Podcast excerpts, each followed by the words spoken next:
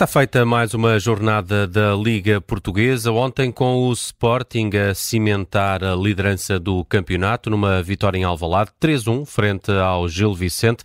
Deixa o Sporting agora com 31 pontos, eh, o Benfica com 29 e o Porto com 28. Eh, é assim que está a classificação desta eh, Liga Portuguesa. Campeões para hoje, Mariana Fernandes, Bruno Vieira Amaral, Pedro Henriques e João Castro. Ainda assim, queria começar aqui pela Mariana e por um jogo que está a decorrer a esta altura. As navegadoras uh, tentam ainda uh, o acesso à uh, próxima fase ou tentam não descida na Liga, à Liga das Nações B. para isso têm de vencer a França, com quem estão em campo a esta hora, e esperar que a Noruega perca com a Áustria. Mais ou menos isto não está fácil, o, o caminho das navegadoras, Mariana Fernandes. Não, é mais ou menos isso precisamente, e não está nada fácil, apesar de a França estar a jogar aqui com as segundas linhas, digamos assim, ou seja, duas, três, quatro das habituais titulares estão no banco de suplentes. De haver Renard uh, em Leiria contra a Seleção Nacional, isto porque a França já está uh, apuradíssima, portanto não precisa propriamente o que acontecer neste jogo para, para seguir em frente.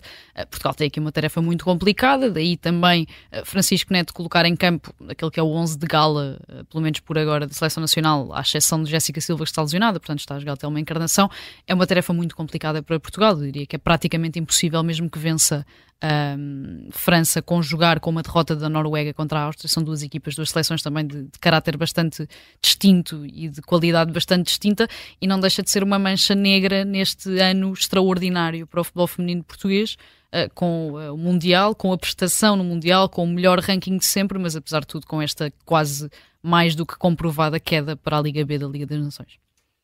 Passando à Liga Portuguesa e essa vitória do Sporting, Mariana, eh, é o Sporting que está a praticar o melhor futebol na Liga Portuguesa nesta altura e a liderança mais ou menos isolada eh, aceita-se?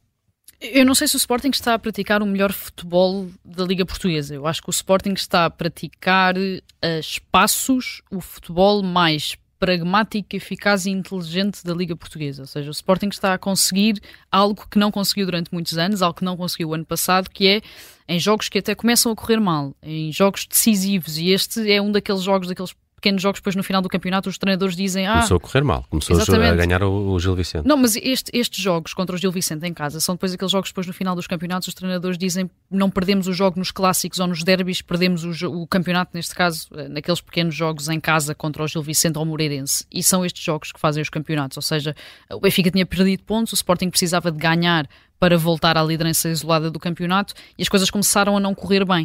Uh, e a verdade é que se recuarmos 2, 3, 4, 5 anos, o que acontecia ao Sporting era a derrocada total, a desmotivação total depois daquele gol do Gil Vicente, principalmente depois de já ter tido um gol anulado, e nada sairia dali e eu acho que cada vez mais o legado de Ruben Amorim neste Sporting, e ele próprio falou da questão da mentalidade uh, a meio da semana no jogo contra a Atalanta na Liga Europa, é esta mudança de mentalidade de que mesmo quando as coisas começam, começam a correr mal, mesmo quando se sofre um gol, é possível ir atrás, é possível dar a volta, é possível lutar pelo resultado. E é isso que o Sporting mostra, para além de, e acredito que seja o campeão de muita gente hoje, a, importância eh, enorme de Vitória Jóqueras neste momento, não só naquilo que dá desportivamente ao clube, que é óbvio, e que ficou óbvio novamente uh, ontem contra o Gil Vicente, mas na ligação que neste momento já começa a ter com os adeptos. E o Sporting há muito tempo que não tinha um ídolo. É certo que tem a figura, uh, obviamente, de, de, Coates, que continua a ter. É certo que passaram por lá nos últimos anos João Palhinha, Manuel Ugarte uh, e todos esses jogadores que têm, feito, têm tido algum impacto, mas uh, há muito tempo, e se calhar desde os tempos de Bruno Fernandes, e mesmo assim de forma muito atribulada, há muito tempo que o Sporting não tinha um ídolo. E Jokeres vem trazer isso de volta ao Sporting. Vem trazer um ídolo, uma figura, alguém que os adeptos podem de facto contar que vai estar lá, quer a equipa esteja bem, quer a equipa esteja mal. E acho que, acho que essa, nesta altura, é um dos grandes atributos do avançado sueco, ou seja, não é só os golos que marca e não é só aqueles golos que também cria, é o facto de ser cada vez mais autossustentável, ou seja, mesmo quando a equipa cai, mesmo quando a equipa não está assim tão bem, ele é capaz de estar bem e de puxar a equipa para cima e isso aconteceu ontem também.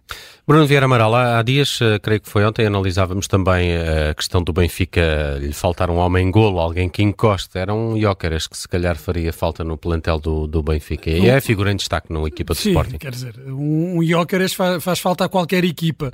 Não, não faria mal a nenhuma das equipas da, da Primeira Liga. O Benfica uh, faria falta, como fariam falta outros jogadores, e, e, e, fazia falta ao Benfica que os jogadores que lá estão rendessem um bocadinho mais e que o, e o treinador conseguisse retirar uh, o melhor deles. Agora, uh, que, que, existe um efeito Guioqueras no Sporting, isso é inegável. Ou seja, mesmo quando a equipa uh, treme um pouco, tem ali algumas dúvidas, uh, aparece não sendo um jogador central, aqueles jogadores que comandam os ritmos de jogo, é um jogador que consegue puxar a equipa, porque também trabalha defensivamente, porque é um jogador que dribla, é um avançado que consegue dribles, é um avançado que consegue criar espaços e criar oportunidades também para para os companheiros de equipa mas o mais importante, era, creio que era aquilo que a, que a Mariana estava, estava a dizer, essa capacidade uh, de resistir à frustração, às coisas que não correm bem, e isso é aquela, aquele, agora começa já a ser um chavão, que é o confiar no processo.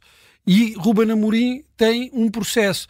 No ano passado as coisas não, não correram muito bem, uh, faltava-lhe também, uh, lá está, faltava-lhe um avançado com a qualidade de, de que oferecesse aquilo que Iócaras oferece à equipa e talvez esse seja o, o, ponto mais negativo, o ponto mais baixo da passagem de Ruben Amorim uh, até o momento pelo, pelo Sporting, essa um, teimosia e insistência de que não precisava um avançado, de Chermiti. Quem, onde é que anda o Chermiti? Alguém se lembra? Ninguém se lembra. O Paulinho, Paulinho que até beneficiou da, entrada do, do, do uh, agora tem, tem estado remetido ao banco, mas a verdade é que o Sporting precisava, e toda a gente via isso, precisava de um avançado, mesmo que não fosse com a qualidade de Jóqueras, porque isso é muito, é muito raro aparecer, mas precisava de, de um avançado. Há pouco a Mariana dizia eh, que o Sporting tem mostrado a espaço o futebol mais pragmático, eficaz e inteligente. Ora, eu acho que isso é suficiente para dizer que tem sido a equipa que pratica melhor futebol no campeonato. É a opinião do João Castro. João, bem-vindo. Estava aqui a olhar até para o 11 e para o que foi sendo dito eh, durante a partida nesses eh, fóruns mais uh, online.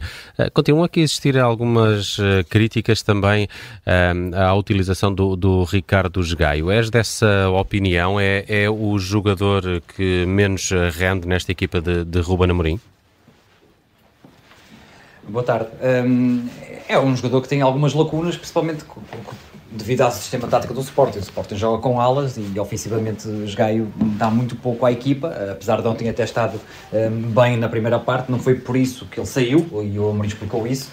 Um, também já tinha amarelo, mas o Sporting precisava ali mudar um bocadinho. O Sporting mudou na segunda parte e salientando isso, acho que o Ruben Amorim também cresceu nesse aspecto. Falava-se muito que o Ruben Amorim só tinha um sistema. A verdade é que o Sporting até para a segunda parte basicamente a jogar num 4-2-4 refaz a linha defensiva de 3 para 4. Um, junto ao Edwards ou Guiocas no centro do ataque, eu acho que é uma dupla que vai dar que falar, o Guiocas pelos golos, mas o Edwards muito importante também nas assistências, nos passos, uh, a aparecer muito bem entre linhas. E portanto, uh, eu acho que o Gaio, uh, para a ala, era preciso um jogador mais porro, não é? mais parecido com o perfil do porro. Fresneda não tem corrido bem, porque primeiro está a se adaptar, é um jogador um bocadinho mais ofensivo que, que Gaio, mas ainda está um bocadinho aquém daquilo que, que, que os adeptos esperavam e do que o Porro jogava no Sporting. E portanto, o Gaio tem que cumprir. Claramente, quando o Sporting precisa um bocadinho mais e empurrar o adversário para trás, entra Geni, que é um jogador com outra condução de bola, outra capacidade de drible, e, e, e aí o Sporting fica muito mais perigoso. Portanto, Gaio eh, tem, tem tem tido algumas críticas, a verdade é que não tem sido por ele que o Sporting tem, tem perdido pontos ou, ou não tem ganho um, poucos jogos, porque o Sporting tem ganho quase todos, mas a verdade é que claramente o Sporting precisava não só de um ala direito mais forte ofensivamente, mas também de um ala esquerdo, diga-se passagem. Quer Nuno Santos, quer Mateus Reis, eh, em relação à minha opinião, deixam algo, algo a desejar a nível ofensivo nesta altura. Nuno Santos é preciso estar a 100% fisicamente para render alguma coisa, mesmo assim tinha muitas dificuldades nos desequilíbrios um para um, é um jogador mais vertical e portanto o Sporting precisava ali, quanto a mim, de um destro que jogasse daquele lado, um, um, um extremo adaptado à ala, seria uma equipa muito mais perigosa ofensivamente.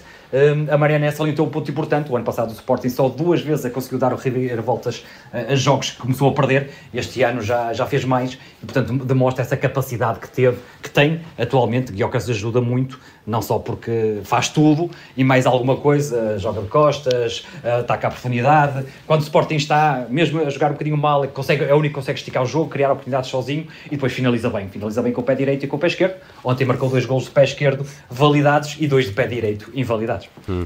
Pedro Henriques, como é que avalias esta prestação do Sporting? Muito mérito da equipa de Romana Amorim, algum mérito do Gil Vicente que pareceu ali desmoronar a partir de determinada altura e também algumas idas ao, ao, ao VAR. Foi um, um jogo ainda com algumas incidências ao nível da arbitragem. Olha, muito boa tarde. Em primeiro lugar, eu vou avaliar muito melhor o Sporting num aspecto que o Sporting ainda continua a falhar, que é daqui a duas semanas quando voltares a fazer essa pergunta, porque o Sporting, quando aparece um Atalanta, quando aparece o Benfica, a tal questão da mentalidade não funciona. E o Sporting, não há nenhuma equipa que seja campeã. Claro que sim, que se ganha os campeonatos não perdendo jogos com os ditos pequenos, mas tem que se ganhar campeonatos também ganhando jogos aos grandes, isto é, aos, da mesma, uh, da, do mesmo nível. E o Sporting tem essa lacuna. E, portanto, se o Sporting uh, agora jogar no Vitória Sport Clube, que está, uh, outra vez, no meu ponto de vista, a subir de rendimento e com este novo treinador, e se depois ganhar ao Futebol do Porto em Alvalade, que é, digamos, quase que uma obrigação na perspectiva de que os grandes em casa, pelo menos, deve, deveriam ganhar aos seus rivais em casa, aí poderemos falar de outra maneira. Agora vamos lá ver se o Sporting dá esse clique, dá esse salto porque é um facto, já deu o salto de conseguir, mesmo com as ditas equipas menos grandes, resolver as, coisas que o ano passado não resolvia, como dar a volta aos jogos e criar, criar exatamente essa, essa, qualidade, mas depois falta o resto, e o resto é, e eu até pela minha experiência, sobretudo na, na década em que tive no futebol profissional, em que um, eu apanhei aqueles 4 anos de Paulo Bento sempre em segundo lugar, com alguns jogos que fiz, fiz muitos Benfica Sport, eh, eh, então Benfica Sport fiz uma carrada deles, mas o, o problema é que o Sport não era campeão porque muitas vezes falhava e claudicava exatamente nesses ditos jogos grandes em que uh, não conseguia de forma regular uh, ganhar. Obviamente que o Sporting tem aqui mais algumas questões que vão ser interessantes de resolver. Para já, em janeiro, vai ter um grande problema que é o chamado problema central, uh, quando o Diomante se for embora. Santos Justo, por muito que se queira dar a volta, tem ali um, um problema que vai, vai, vai se manter. Vai ser Está muito de novo lesionado, uma é? altíssima qualidade está de longe lesionado. É de altíssima qualidade, mas há algo, e, e, portanto aqui não, não vale a pena dizer ah, há alguma coisa a falhar.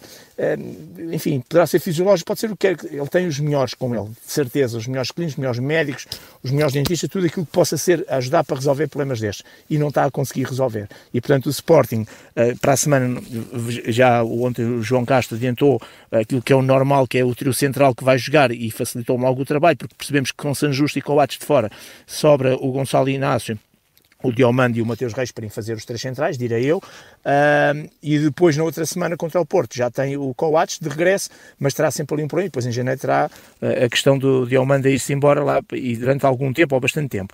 Uh, resumindo e concluindo, é um Sporting que eu acho que está muito melhor, que tem outras capacidades, mas a palavra mentalidade utilizada pelo Ruben Amorim é muito importante, que tem a ver exatamente com aquilo que vai acontecer nas próximas duas semanas com um jogo internacional pelo meio, que tem importância relativa. Ontem, para terminar, a questão do VAR, sim, ontem, aliás, foi o tema do meu sem falta, eh, realmente um VAR com muito trabalho, Uh, nem toda a gente está de acordo com as decisões que a equipa de arbitragem tomou. Eu, por acaso, estou uh, finais, uh, no, no, sob o ponto de vista de, de haver ali alguns lances que, que o Gil Vicente se queixa uh, de possíveis faltas, mas de qualquer maneira, sob o ponto de vista dos fora de jogo, já temos praticamente as questões resolvidas quase a 100%, porque são raros os fora de jogo que, que pode haver engano, tirando aquela citação do Sporting Casa Pia, mas isso foi um, uma pedra ali no E termino com isto, que é dizer que os dois golos invalidados ao Guiocers ontem, se calhar daqui a um ano, dois no máximo, já vão ser validados, porque a alteração da lei do fora de jogo, que vai revolucionar, talvez o pontapé da Baliza vem trazer coisas novas com a rapaziada a sair a jogar, etc. Muitas revoluções têm havido no futebol com algumas alterações. Esta de fora de jogo vai revolucionar. Só o Estudo Estatístico de Inglaterra diz-nos que em 10 golos anulados por fora de jogo, 6 a 7 Uh, passam a ser validados, o que significa que esta revolução do fora de jogo vai ser uh, mais um grande desafio para os treinadores refletirem e pensarem como isso vai acontecer. Mas estamos a falar do presente, não estamos a falar do futuro. De qualquer maneira, só para confirmar, eu concordo e dei uma nota positiva ao VAR, ao VAR não, à equipa de arbitragem, ao Cláudio Pereira, porque eu concordo com as decisões finais que foram tomadas. Pedro, ficamos contigo só para conhecer o teu campeão e a tua nota desta terça-feira. Prontos, porque hoje temos aqui o, o, o, nosso amigo João, que é do Sporting, anda feliz, há um bocado a fazer a contagem aqui com a nossa com a Maria, a fazer a contagem um bocadinho, em vez de contar um, dois, três, quatro, cinco, estava a dizer um guiocas, dois guiocas, três guiocas, portanto, ele está, está animado, está feliz, está com tão grande importância, mas eu acho que não podemos fugir realmente à questão do guiocas, eh, que realmente é por aquilo que ele dá ao Sporting neste momento, e a questão do Coates, pelo aquilo que ele é no Sporting e representa, quando ontem foi homenageado como um dos estrangeiros com mais jogos, etc. Portanto, uh, realmente dois, dois jogadores por razões diferentes muito importantes neste, neste Sporting e, portanto, hoje o meu campeão vai para estes dois elementos, Guiocas e Colates. Muito bem, João Castro, o teu campeão e a tua nota? É, o Pedro Henriques roubou-me aqui os dois campeões, era o Coates e o Guiocas, e portanto eu vou acrescentar o Ruben Amorim um, por voltar à liderança, obviamente, e, e, por ter ganho o jogo ao intervalo com, aquela, com aquelas substituições e com aquela mudança tática. Portanto, para, para os três, uh, nota 16. Nota 16 para três uh, dos intervenientes desta partida. Bruno Vieira Amaral, a tua nota e o teu campeão de hoje? É um dos treinadores portugueses que está numa equipa de, das cinco maiores ligas, são poucos, normalmente conseguem ter sucesso em ligas periféricas, tem mais dificuldade em, em triunfar e manter-se nestas ligas de topo, mas Paulo Fonseca está a fazer um excelente trabalho no, no Lille, ainda por cima é do Barreiro, e eu gosto de escolher os meus conterrâneos. Eh, tem a terceira melhor série de jogos sem derrotas em equipas da, da, das principais ligas, só atrás do Leverkusen, de Xabi Alonso e do Real Madrid, com 12 jogos uh, sem perder. Está em quarto lugar, também como José Mourinho na, na Série A Itália, e merece aqui uma referência, mas raramente é falado, está um bocadinho invisível e dou-lhe um 18 para ver se, se falamos mais dele. No meu coração tem sempre nota 20 pela sua passagem pelo Aves. Uh, temos aqui essa ligação, uh, tu pelo Barreiro e eu pelo Desportivo das Aves. Mariana Fernandes, fechamos com a tua nota e o teu campeão? Sim, segue um 18 para Messi, não que ele precise muito, mas é o atleta do ano para a revista Time, uh, mais do que tudo aquilo que conquistou este ano desportivamente. Acho que é o carimbo de que precisava, de que está de facto a levar o futebol a outro nível nos Estados Unidos, quando aparece numa capa da Time como atleta do ano por tudo aquilo que fez, obviamente, por a Argentina campeã do mundo, mas por de repente ter chegado ao Inter Miami e ser a celebridade que é. Beckham é entrevistado uh, para a revista Time, o próprio Messi também. Para mim, a melhor frase é de um senhor chamado Taylor Twellman, que foi jogador uh, nos Estados Unidos e que diz aquilo que o diferencia de todos os outros não são os pés, é aquilo que está entre as orelhas. E isso nós já tínhamos percebido a inteligência de Messi, obviamente, dentro de campo. Muito bem, as notas da Mariana Fernandes, do Bruno Vieira Amaral, do João Castro e do Pedro Henriques em mais uma edição de E o Campeão é.